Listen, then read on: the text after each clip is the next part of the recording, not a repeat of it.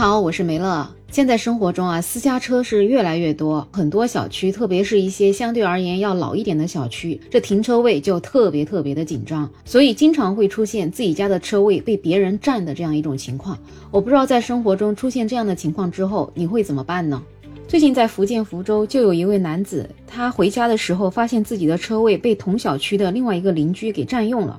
所以他就打电话要求那个邻居移车，但是那个邻居表示自己也是小区的业主，让男子找个地方随便先停一下，因为自己现在人不太舒服，感冒了，不方便下来移车。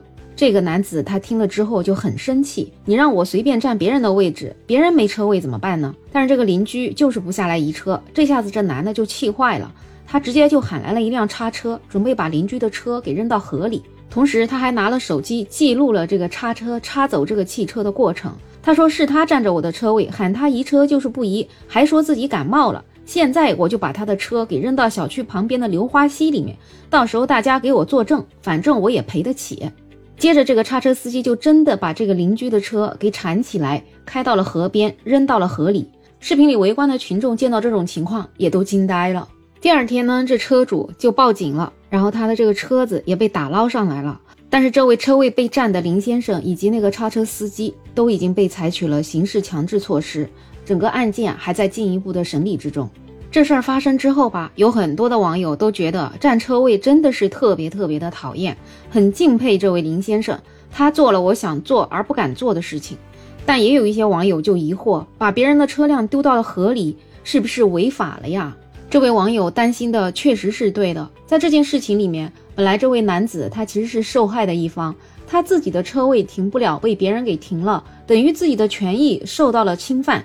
但是呢，他又私自把对方的车辆丢到了河里，这真的就涉嫌违法了，可能会受到处罚。你说这样的决定是不是特别特别的冲动呢？车子被人占了，肯定是非常非常的气愤恼怒，但是也不代表就可以随便处置占自己车位的车辆。这种想法其实真的挺危险的，因为我们普通的人是没有执法权的，也没有处置权。我们正确的做法可以找物业，也可以报案。但是直接破坏了对方的车，那就构成了违法犯罪了呀！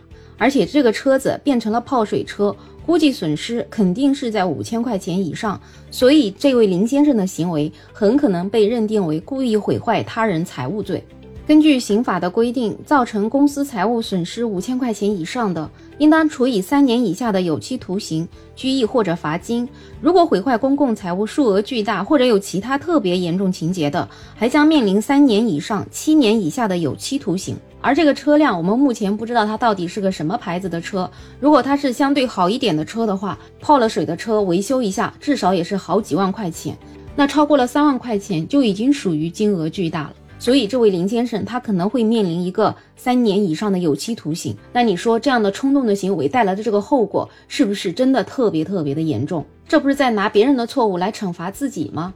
对于那些拍手叫好的网友，你作为旁观者，可能是真的觉得解气了。如果这事情真发生在你身上，你敢这样子去做吗？你愿意这么冲动去冒这样的险，最后要承担自己的冲动带来的后果吗？所以在生活中，我们越是遇到这种让自己气愤的情况的时候，我们其实就越要冷静，因为冲动带来的后果可能真的是难以承担的。就包括前不久闹得沸沸扬扬的南京的鲁医生上门打那个小孩，后来很多记录说明他的小孩在学校里确实是受到了那个小孩的欺负。但是因为他的冲动，他就由一个占理者，最后就变成了要接受刑事处罚这样一个后果。这样的行为是不是真的得不偿失？但凡冷静一点，通过其他的手段去解决这件事情，是不是自己就不用受到这样的处罚，整个家庭就不用陷到这样的悲伤之中呢？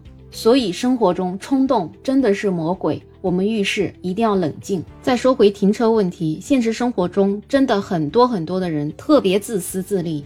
他们车子真的想停哪里就停哪里，完全不顾别人的感受，也完全不顾那个车位是不是别人的。最关键是车上连一个电话号码都不舍得留一下，别的车位的主人想要找到他，真的也要费掉九牛二虎之力，可能才能找到他。等找到他之后，他可能还一副不情愿的样子，觉得就停给你个车位又怎么了？你怎么这么麻烦呢？为什么我们就不能去做一个守规则的人呢？我们不要去乱停车，因为你停车了，势必会影响到别人。当然，如果你说情况实在是紧急，没有办法，万不得已之下你需要停车，那你也要留下一个电话号码，而你的手机也要随时保持畅通，让别人能够找到你。找到你的时候，态度上也谦虚一点，和气一点，不要好像觉得你自己做了错事儿，最后倒变成别人做了错事儿了。真的生活中遇到这样不讲理的人，确实是很让人着急，很让人气愤。归根结底，其实还是法律对于这样的违规行为太宽容了，这种违法的成本实在是太低太低了。有的时候，这些违停的人一定要自己遭受了痛，他可能下次才不敢了。有一个女子，她就受到过这样的痛。她的小区里车位是挺满的，所以她有一天晚上，她开车回家的时候，发现实在是没有地方停了。然后她又特别特别的累，所以她就就地在一个墙角边上把车子停在那里。但是停了车之后，她发现她的车是挡住了四辆车的去路。但是她也太晚了，她不想再动了，所以她就在车子上留了一个挪车电话。他本来就是想着他们要有事儿就喊他，他就下来挪车就行了。结果呢，他回家一觉就睡到了天亮。等他第二天早上起来的时候，他就发现他的车子上被画满了印子，整个车子已经被画得面目全非了。这个时候，他就认为跟那个四辆车的车主肯定是有关系的，所以他就想打电话报警。结果他拿起手机，发现手机上在半夜的时候有四个未接电话，所以他就觉得肯定是这个打电话给他的人把他的车子给划了。他就觉得这个人心胸也太狭隘了。虽然是自己挡住了他的车子，没错，但是也没有必要把人家的车子划成这样吧。然后他就给这个打他电话的车主回电话，结果人家打电话的人说晚上确实是给他打电话，想让他挪车的，但是没有打通。后来自己就回家休息了，并不知道发生了什么事情。然后这位女子呢，也就去找了保险公司，希望他来给她理赔。结果保险公司查了一下，发现这个是人为的原因，是没法赔钱的。而这个维修一下的话，这个金额至少也要一万块钱。所以这个女子最后没有办法，她就想让物业来承担，因为这个小区里面竟然没有监控，所以她找不到肇事者，那么就必须由物业来承担这个损失。物业倒是也愿意承担，但是呢，他要等警方的调查结果之后，他们才愿意处理。所以这个事儿出来吧，很多人就觉得这个女子你是真活该呀，你为什么留了电话你又不接呢？那你跟没留电话有啥区别呢？所以说乱停车的后果其实是挺严重的，有的时候没有发生，并不代表它不会发生。在日常生活中，我有的时候车位也会被别人占。那我被别人占了之后，我第一时间一般是会找物业的。那基本上物业公司也会协调去找到这个停车的人。但是有的时候确实也找不到。这种情况下呢，我就是采取了另外一个比较折中的办法，我就把我的车子直接停在我的车位门口。当然，我停之前我要考虑一下我有没有挡到其他车子的路。